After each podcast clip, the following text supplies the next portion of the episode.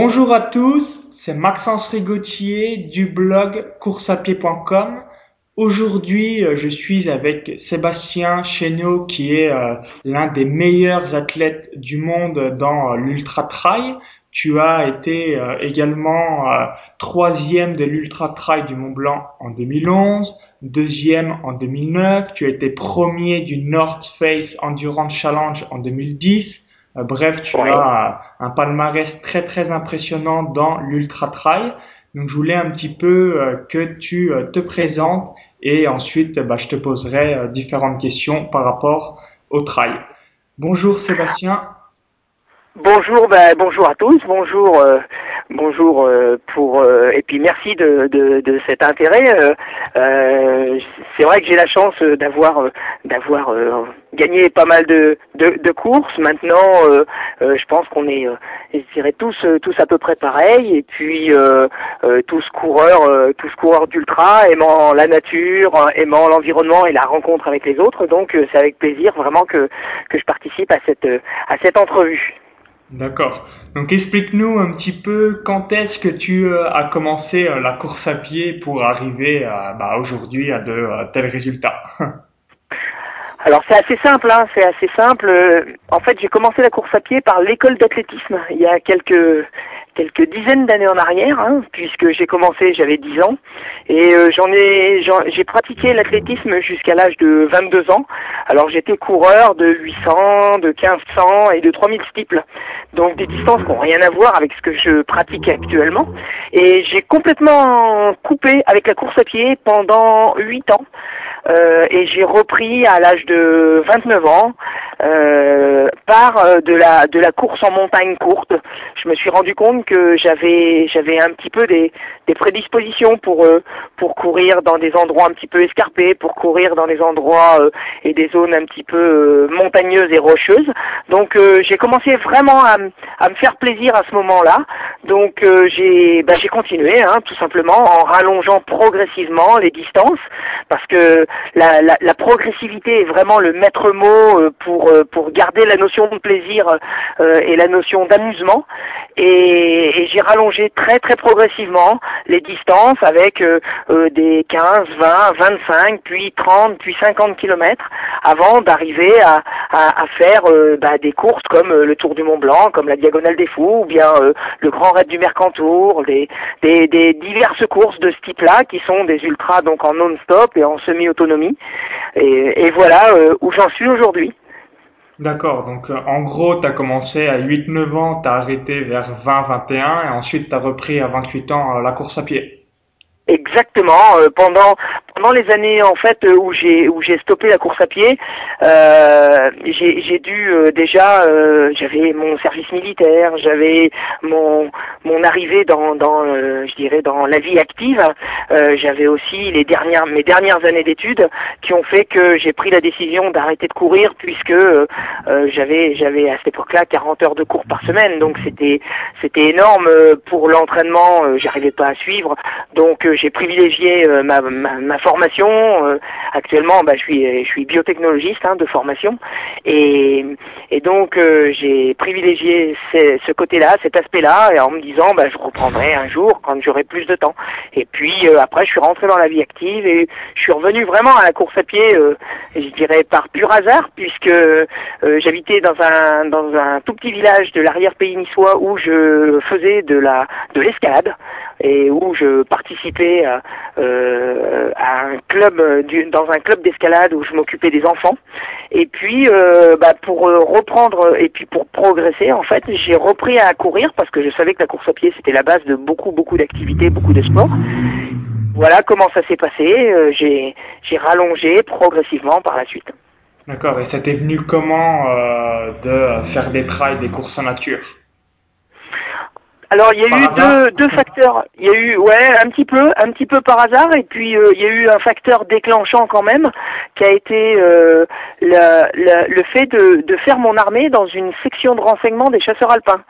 Donc euh, dans une section de renseignement c'est un groupe vraiment très, je dirais très condensé puisqu'on était 16 et on fait énormément de ski de randonnée durant tout l'hiver, tous les jours.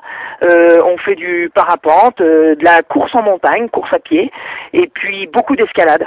Donc je suis venu euh, à la suite de mon armée justement, je me suis mis à l'escalade en, en, venant m'installer dans le sud de la France et puis bah, progressivement je me suis rendu compte durant le même service militaire que j'avais des aptitudes à, courir en montagne que quand euh, on partait faire justement de, de la course en montagne, ou tout au moins ce qu'ils appelaient des footings alpins à cette époque-là, eh bien j'étais le seul à courir à la fin, euh, j'étais plus que tout seul. Donc euh, je me suis dit bah ça peut être une activité aussi intéressante. Et puis de fil en aiguille, bah voilà où j'en suis aujourd'hui.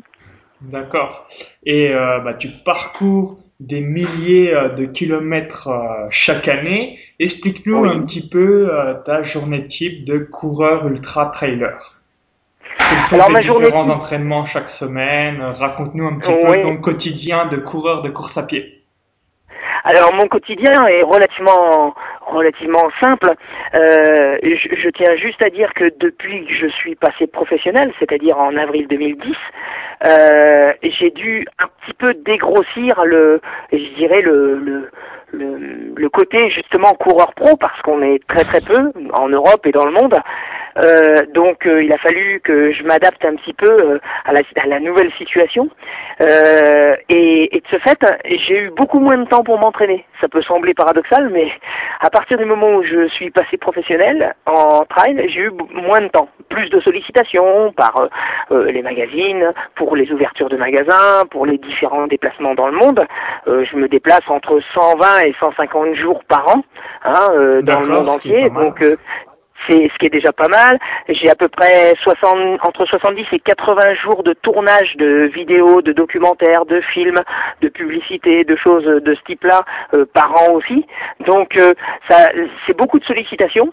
Et puis il faut savoir aussi que euh, ben, quand j'ai une période où je peux m'entraîner de manière, je dirais correcte, je fais je fais pas beaucoup de kilomètres en fait par semaine, euh, de manière à m'économiser justement. Et, et avec euh, avec mon entraîneur, on a réussi à trouver le juste équilibre. Alors j'ai des, des, des, périodes où je vais faire plus de volume hein, et où je vais monter jusqu'à 250 km par semaine à peu près. Mais euh, la majorité du temps, je fais entre 100, 120, 100, ouais, 100 km, 120 km. Il m'arrive même de me préparer euh, durant certaines périodes avec euh, en faisant juste entre 40 et 70 km par semaine pour des courses de 120. Donc, euh, donc, euh, je pense qu'il n'y a pas vraiment de règles là-dedans. Pardon? C'est très variable tes entraînements. Ça peut aller de 70 km par semaine à 250. Exactement, exactement. C'est un petit peu en fonction de la saison, puis en fonction de la période de préparation, selon la course que je prépare, selon euh, l'événement. Euh, ensuite, euh, une, je dirais une semaine type, je vais, je vais vraiment privilégier le, le, le côté, le côté fractionné et qualité de course. Donc, je vais vraiment travailler comme quasiment comme un marathonien quasiment, euh, avec euh, de la VMA, avec du seuil, avec euh, le, la seule chose qu'il va y avoir en plus, c'est que très souvent ça va se dérouler ou à plat ou en côte. Pour le côté travail de, de, côte et donc travail en concentrique. Et puis après, je vais avoir des périodes hivernales un petit peu particulières où je vais associer plusieurs activités. C'est-à-dire que je vais euh, déjà durant euh, durant euh, plusieurs semaines durant l'hiver, je vais travailler le renforcement musculaire, la musculation, la pliométrie, toutes ces choses-là.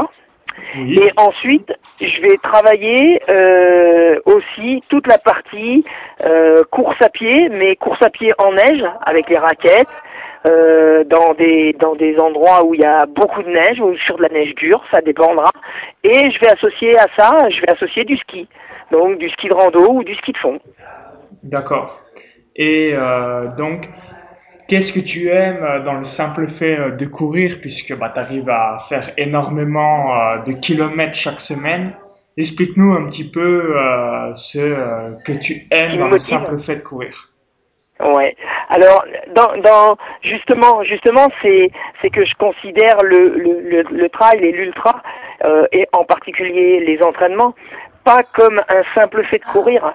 je vais courir, je vais travailler la machine, je vais travailler mon organisme, je vais habituer mon corps, mais je vais surtout aller voir des animaux, aller dans des endroits que je connais pas, aller rencontrer des gens que je connais pas. Quand je vais dans des pays que je connais pas. Donc c'est c'est cet aspect-là qui est, qui est aussi très motivant parce que ça permet vraiment d'avoir euh, d'avoir des nouveaux contacts, des nouvelles relations et c'est très très riche de connaissances euh, qu'on que l'on court dans un dans un désert en Libye par exemple avec euh, des Touaregs avec euh, avec des Libyens ou bien que l'on que l'on court au Chili ou en Argentine ou aux États-Unis c'est des cultures et des gens que l'on rencontre complètement différents après on est en contact avec des animaux avec euh, des, des, situations qui sont vraiment très très très particulières. Donc c'est là cet aspect-là qui est que je trouve très intéressant et très motivant pour aller s'entraîner. D'accord. Alors également, euh, j'ai une autre question. Quel est ton équipement euh, en tant que coureur de trail d'ultrafond? Qu'est-ce que euh, tu as comme chaussures spécifiques? Quel est l'équipement bah, que tu conseillerais pour toutes les personnes qui font de l'ultra trail? Alors au niveau au, niveau matériel, moi j'ai un équipementier qui est The North Face avec lequel je développe du matériel adapté à l'ultra trail que ce soit euh, en short, en t-shirt, en produits de, de, protection, de pluie, en pantalon aussi bien qu'en veste. Donc à ce niveau-là, vraiment, euh, j'utilise les mêmes produits que les personnes euh, qui vont être en milieu de peloton, en fin de peloton ou euh, que l'on va pouvoir trouver en magasin.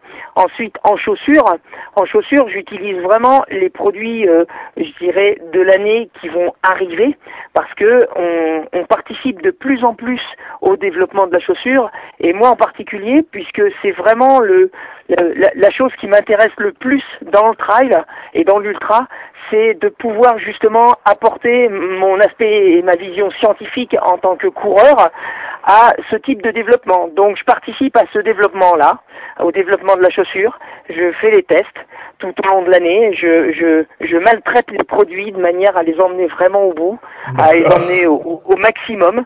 Ensuite, euh, je travaille aussi sur des donc euh, tout ce qui va être équipement traditionnel, mais je travaille aussi quand même pas mal sur tout ce qui va être euh, les bas de compression, sur la compression avec Compressport, sur les lunettes avec CB. On a développé un produit qui sortira en début d'année et qui, qui est vraiment un produit adapté au trail et à l'ultra trail, que ce soit en montagne ou en plaine. Ensuite, euh, euh, je travaille vraiment avec euh, avec Oversteam pour les produits alimentaires. On essaye vraiment d'adapter des produits à pour Monsieur Tout le Monde et de développer ces produits dans, dans l'optique de, de vraiment d'affiner les connaissances que l'on peut avoir au niveau du trail et de l'ultra trail. D'accord. Et quel est l'investissement à peu près pour bah, cet équipement? Alors, euh, euh, l'investissement euh, à quel à quel niveau L'investissement en temps? Non, en argent, bah, par rapport pour ah, en financier, les chaussures, tout ça pour bien être équipé, quoi. Pour, pour être équipé correctement. Alors sur sur sur des produits sur des produits entre autres par exemple de chez North Face, on va avoir tout ce qui va être short, t-shirt qui va qui va être entre 40 et 60 euros à peu près.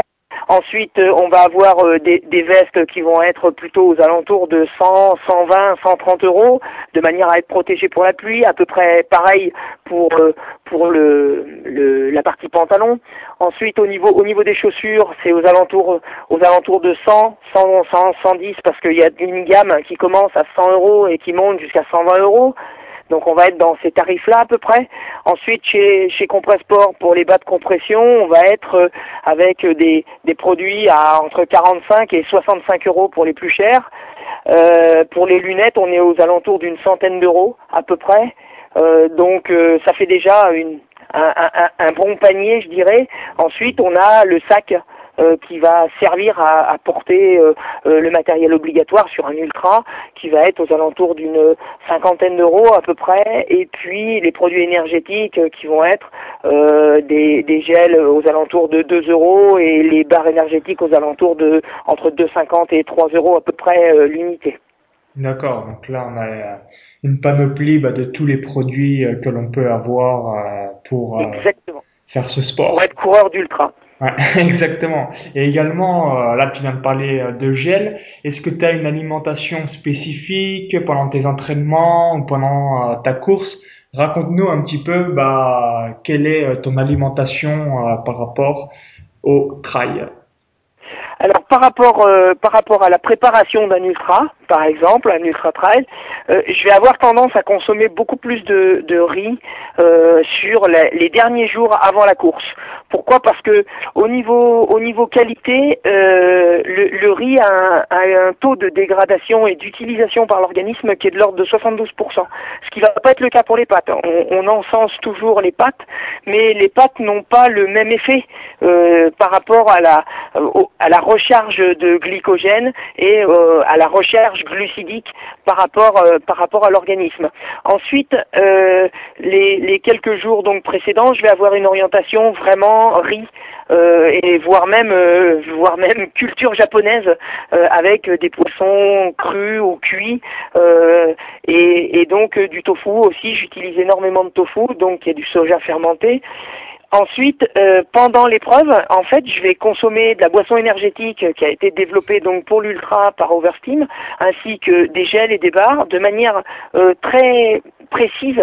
Euh, toutes les 30 à 40 minutes, je vais consommer un produit de manière à amener à mon organisme régulièrement des, des, nutriments et des acides aminés, entre autres, ainsi que du carburant pour mon corps. Euh, je vais aussi utiliser euh, utiliser des BCAA, donc euh, c'est des acides aminés, un mélange d'acides aminés que je vais utiliser pendant l'épreuve, de manière à préparer ma récupération déjà. C'est-à-dire que je vais consommer ces acides aminés sous forme de comprimés euh, pendant pendant la course et je vais en consommer après l'arrivée de manière à refaire le plein en acides aminés, en sels minéraux et les différents constituants euh, que l'on va consommer pendant l'épreuve. Donc voilà comment euh, comment s'organise un petit peu euh, la, dernière semaine ainsi que l'épreuve euh, selon selon la distance. Après, je vais rajouter quelques morceaux de banane, je vais rajouter des, des, des soupes, des potages, des choses comme ça. D'accord. Donc pour récapituler, toi tu préconises avant tout plus le riz que les pâtes. Tout à fait, tout à fait, puisque on, consomme, on consomme et on dégrade beaucoup plus facilement le riz que les pâtes. D'accord. Et euh, tu te fais, euh, comme tu l'as dit là juste avant, un petit peu une culture japonaise pour euh, bah, être parfaitement prêt sur le plan de l'alimentation pour réaliser des excellentes performances. Exactement, exactement. C'est c'est la culture japonaise que, que que je pense être la plus adaptée à ce type d'épreuve. D'accord. Et pour toutes les personnes qui nous écoutent, qui souhaiteraient euh, bah, réaliser un premier euh, ultra trail, euh, quels sont les conseils que tu donnerais à un débutant bah, qui a peur de se lancer et qui souhaiterait bah, réussir son premier ultra trail? Quels sont, quels seraient les trois conseils indispensables que tu pourrais nous donner? Alors, il y, a, déjà une chose, une chose très très importante, c'est la progressivité. Parce que je pense qu'il faut laisser le temps à l'organisme de s'adapter.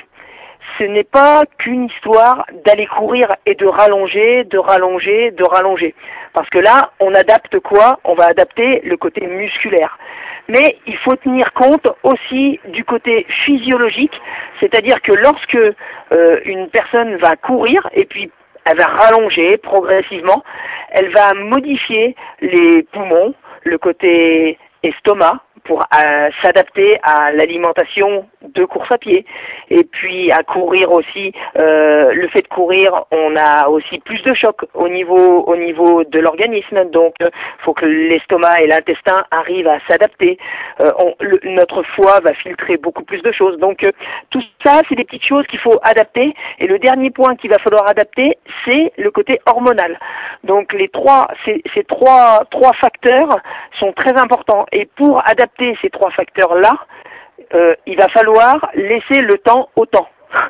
Euh, en gros, il va falloir se laisser à peu près 3 ans, 4 ans facilement en faisant des distances de 15, 20, 25 et kilomètres, donc euh, des courses de 15, 20, 25 kilomètres et faire une petite incursion, je dirais, par an dans un objectif final je dirais, de fin de saison sur 60, 60 km la première année, ou 50 la première année, 60 la deuxième, 70, 80, de manière à venir progressivement, à laisser le temps de la récupération, et, et voilà. Donc ça, ça va être le, plus, le, facteur le plus important. Ensuite, justement, j'ai euh, commencé à en parler, c'est le facteur récupération. Il va vraiment falloir que la personne qui va arriver et qui va venir dans le milieu du trail pour ensuite faire de l'ultra trail, il va falloir qu'elle s'accorde une période dans la saison où il va y avoir une coupure, vraiment un moment de repos de l'organisme. Parce que très souvent, l'erreur qui est faite, c'est ah mais je fais pas assez d'entraînement et de rajouter, de rajouter et de rajouter, ça va faire qu'épuiser l'organisme et épuiser le mental. Très souvent, on néglige cet aspect-là parce que c'est abstrait pour les gens de d'avoir euh, d'avoir un aspect mental et d'avoir un côté, euh, je dirais que le mental est, est un facteur qui est le pas le plus important, mais quasiment puisque c'est en gros 50 entre 50 et 70% selon les personnes pour la réussite d'une épreuve. Donc il faut, en plus de cette progressivité, travailler la tête. Et pour travailler la tête, il faut la laisser se reposer.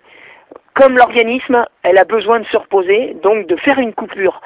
Ça ne veut pas dire qu'il faut complètement couper, mais au moins ralentir, avoir peut-être un ou deux footings très tranquilles pendant un mois, deux mois, et puis reprendre progressivement de manière à revenir et à repartir sur une nouvelle saison dans de bonnes conditions. Et le dernier conseil, c'est justement de ne pas négliger l'aspect mental et l'aspect, euh, je dirais, euh, technique au niveau de la tête. Alors, comment ça Comment on peut euh, interpréter les choses Il faut savoir aussi s'écouter. il faut tenir compte de l'environnement. Il faut tenir compte de la vie que l'on a si on a un métier qui est vraiment très dur physiquement et très dur moralement, l'entraînement va être beaucoup plus allégé que si on a un entraînement, euh, une vie euh, plutôt euh, seule, sédentaire, avec avec une vie plutôt derrière un bureau. On va pas avoir le même type et la même qualité d'entraînement. Donc, il va falloir s'adapter à ce type de, de, je dirais, de circonstances et tout un tas de petites choses qui, qui, qui me font dire qu'au jour d'aujourd'hui, il n'existe pas de plan d'entraînement type. Il existe euh, une adaptation à faire, une adaptation à avoir, et que cette adaptation, eh bien, elle se fait par le, par un coach ou bien par euh, des gens qui sont qualifiés, qui vont étudier vraiment l'ensemble de votre vie pour pouvoir s'adapter aux conditions dans lesquelles vous allez être euh, menées et dans lesquelles vous allez devoir être confronté pour les entraînements. Donc voilà, c'est un petit peu les grandes lignes de, de ce que je peux conseiller sur, euh, sur ce type de, de, de progression pour pouvoir progresser dans de bonnes conditions. D'accord, donc pour résumer, un, euh, la progressivité, c'est-à-dire aller étape par étape en augmentant chaque année un petit peu les distances, surtout en compétition, en se donnant un objectif un petit peu plus important au fil des années, se donner 3-4 ans. Voilà. Euh, deuxièmement, euh, c'est travailler euh, sa psychologie et ce mental et ne pas oublier de laisser reposer son esprit de temps en temps. Exactement. Et la troisième chose, c'est donc de s'adapter en fonction de sa vie professionnelle et bah, de toujours écouter son corps. Exactement. D'accord. Et également, j'ai lu récemment que tes pulsations minutes au repos étaient de 38 au réveil, 40-42 lors bah, de ta journée. Explique-nous un petit peu comment tu fais pour avoir un cœur qui a des pulsations par minute aussi basses et explique-nous aussi euh, quels sont euh, les travails spécifiques que tu fais euh, puisque tu es un coureur d'ultra trail. Tu fais du travail de VMA, je suppose, travail à allure spécifique, footing en endurance fondamentale. Tu dois faire aussi du travail de dénivelé spécifique par rapport aux courses que tu fais. Explique-nous un petit peu tout ça, hein, les différents travails euh, spécifiques que l'on doit faire en ultra trail, plus euh, eh bien le nombre de pulsations par minute qui est si faible. Ouais. Alors pour en revenir aux pulsations minutes, euh, 38, oui, c'est c'est c'est au, au, le matin. au, le, au lever, euh, j'arrive à descendre plus bas que ça puisque dernièrement j'ai été opéré, j'ai eu un petit un petit souci, donc j'ai été opéré et euh, la machine avait une limite à 36 pulsations minutes et elle faisait que de sonner. Donc j'étais, je suis descendu jusqu'à 34, ça m'arrive de descendre à 34 quand je suis au repos, tranquille, posé. Et dans la journée, oui, je suis à 40, ça m'arrive de descendre même le matin à être euh, comme ça à la maison entre 39 et 40. Bon, après. Euh, j'arrive au corps à monter assez haut en fréquence cardiaque, donc jusqu'à 193, 195. Donc ce qui est intéressant, ce qui va être intéressant, ça va être ce qu'on appelle l'amplitude. Donc l'amplitude, ça va être ce qui le différentiel qu'il y a entre le mini et le maxi. Pourquoi? Parce que ça laisse une marge de manœuvre plus importante quand on court. Donc pour le travail donc spécifique à ce niveau-là, c'est relativement simple. C'est un travail de VMA comme un coureur de marathon, euh, avec euh, du travail sous forme de 30-30, de 1-1, euh, de 2 minutes, de 4 minutes. et et ensuite, ça va être un travail dit au seuil, donc avec des répétitions de 2 km, 3 km, euh, des, des 30 minutes à 90-92%, euh, jusqu'à euh, faire bah, des périodes euh, bien spécifiques. Euh, je vais aller jusqu'à faire une heure à 80%, et je vais enchaîner quasiment 45 minutes à 90% de ma fréquence cardiaque, et je vais enchaîner à nouveau 15 à 20 minutes au seuil, entre 92 et 95 et, et donc euh, c'est un travail qui, qui se fait euh, lentement, de manière à pouvoir résister dans le temps résister vraiment euh, le plus longtemps possible à des vitesses assez hautes puisque euh, en 2011 euh, euh, sur le, le, l'UTMB, sur le l'Ultra Trail Tour du Mont Blanc, donc sur cette épreuve-là, on a fait une moyenne à peu près de 8,5 km/h, donc sur l'ensemble des 179 km qu'il y a eu cette année-là et des 10 300 mètres de dénivelé positif. Donc ce qui est déjà complètement incroyable. et c'est vrai que c'est vrai que pour travailler et pour être à l'aise à 8,5, eh bien, il faut être à l'aise à 16, 17, 18 km, à 18 km heure, faire des sessions à 20, 21, 22 km heure, de manière à être plus à l'aise en dessous et à pouvoir euh, résister et tenir longtemps. Voilà, c'est euh, c'est euh, entre guillemets ce que ce que moi je pratique. Maintenant, maintenant il y a il y a il y a plein de choses qui sont en évolution, puis il y a plein de choses encore à découvrir. Ah bah exactement. Pour rappel également, si je me trompe pas, tu as une VMA à peu près de 22 km heure. Euh, oui, actuellement à peu près 21,9, mais c'est vrai que dans le passé, quand j'étais coureur de 800, 1500 et 3000 steeples, euh, j'avais 23,9, hein, quasiment 24 km heure de, de VMA. Euh, donc euh, j'ai une VO2 max qui est aux alentours de 84-85 à peu près. D'accord. Donc ouais, c'est c'est quand même euh, pas mal, c'est sympa. oui, ça ça va pas trop mal.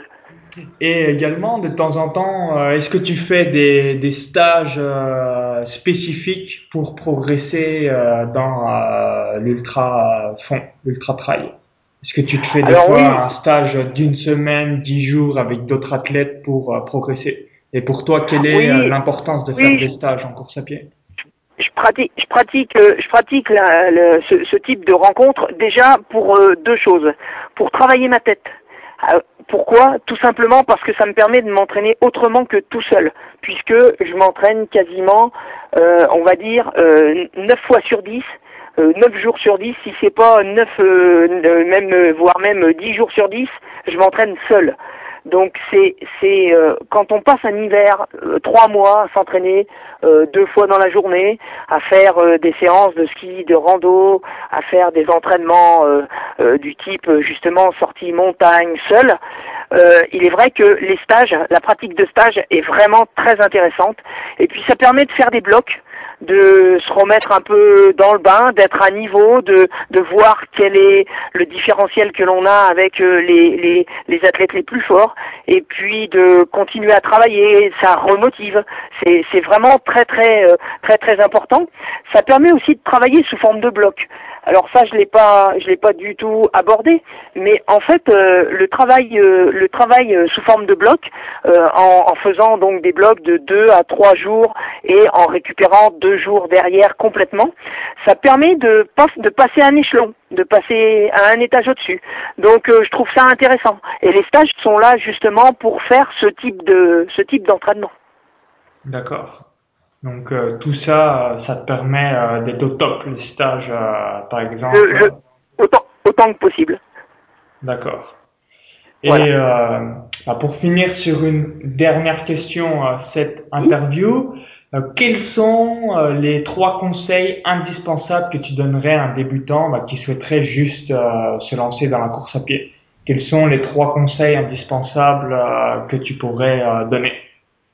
Alors déjà, sur les, les, les, les trois conseils pour quelqu'un qui se lance dans la course à pied. jamais couru euh, quasiment de Oui, tout à fait, tout à fait.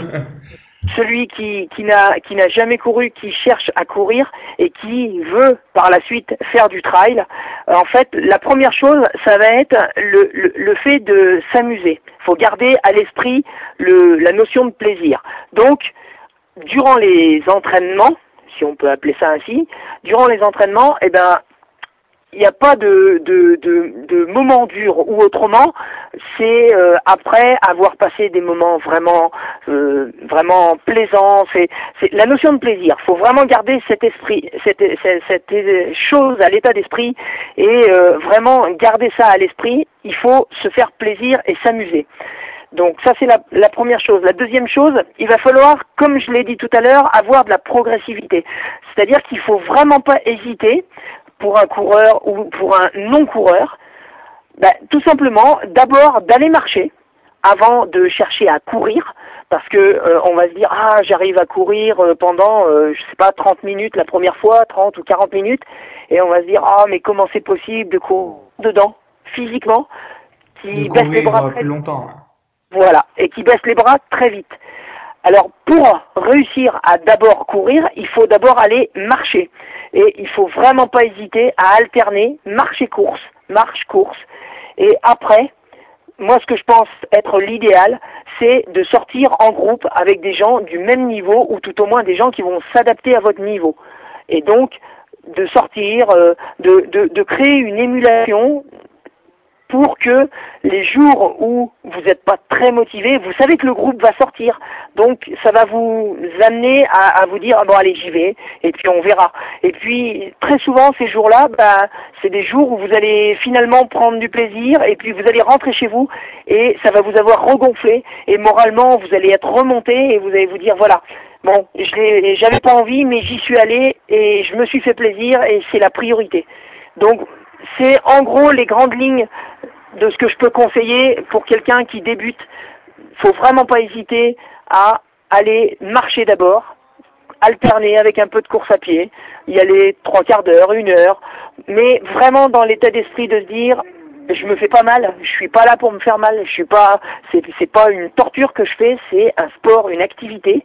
Je fais bouger mon organisme et il faut que mon organisme s'adapte. Et pour qu'il s'adapte quand j'ai jamais rien fait ou quand j'ai eu fait dans le passé et qu'il faut que j'y revienne, eh ben, faut prendre le temps. Faut laisser le temps à l'organisme de reprendre et de recomprendre comment fonctionne, comment ça fonctionne, comment, euh, avant de pouvoir lui demander de courir pendant une heure, deux heures, dix heures, vingt heures, trente heures. Donc il faut prendre, prendre le temps pour continuer à se faire plaisir. Ah bah exactement. L'idéal, c'est par exemple, on se dit, euh, je cours deux minutes, je marche une minute, je cours deux minutes, je marche une minute. Et également, euh, bah, petit à petit, on augmente le temps de course et on réduit le temps de marche. Exactement. Faut y aller progressivement. Il y a beaucoup trop de gens qui veulent tout de suite courir pendant pendant une heure ou, ou 10 kilomètres ou et, et, et, de ce fait ils se dégoûtent. Pour la plupart ils se dégoûtent et quand ils sont dégoûtés après pour revenir en arrière à la course à pied c'est pas fait pour moi alors que on, est on est presque quasiment sûr actuellement d'être né pour courir. Ouais, bah, je suis 100% euh, d'accord avec tes propos, euh, dans le sens que toutes les études montrent que l'être humain est fait pour courir euh, depuis notre naissance, exactement. Exactement. Et c'est pour ça qu'il faut pas brûler les étapes et aller dans un club. Souvent, il y a. Ouais, ouais, le, le club étant le plus adapté. Hein. Ouais. ça donne une structure en fait. Et du coup, euh, quand il y a des entraînements, qu'on est dans un groupe, même si quelquefois on n'a pas forcément une motivation euh, importante, eh bien on y va et après on regrette pas du tout euh, d'être allé à l'entraînement. Et après avec les automatismes, la puissance des habitudes, ça permet de s'entraîner régulièrement. Régulièrement, exactement. Ok, merci ben, une nouvelle fois pour cette interview. On peut te retrouver sur ton site euh, également euh, dans différentes euh, revues euh, de course à pied, comme Esprit oui. Trail. Tu es dans quelle revue à part Esprit Trail T'es dans Esprit Trail, dans bah, dans Durance Magazine et puis dans quand même pas mal de magazines à l'étranger, beaucoup de magazines allemands, italiens, espagnols, Afrique du Sud, Australie aussi, euh, je japonais parce que je vais au Japon cette année. Donc euh, c'est ouais non, je suis je me retrouve un petit peu partout, mais c'est tu es un athlète international. Tout à fait, ouais ouais bah oui, j'ai cette chance là, j'ai cette chance là. Ok. en tout cas, merci une nouvelle fois euh, bah, pour euh, bah, avec hein. ça m'a fait très plaisir que tu acceptes euh, cette ah, bah, interview. c'est normal. Et euh, bah, merci encore. Et bah, pour ma part, hein, je te dis à bientôt. À bientôt. J'espère que cette interview vous a plu. Partagez-la sur Facebook, Twitter, Google ⁇ Dites-moi également dans les commentaires du blog juste en dessous de ce que vous avez pensé de l'interview et pour ma part, je vous dis à très vite pour de nouvelles vidéos de course à pied, pour de nouvelles interviews. Vous pouvez également me retrouver en tapant dans Google blog courseapied.com. Vous tapez dans Google blog courseapied.com et vous allez tomber directement sur moi. À bientôt pour la suite de l'aventure.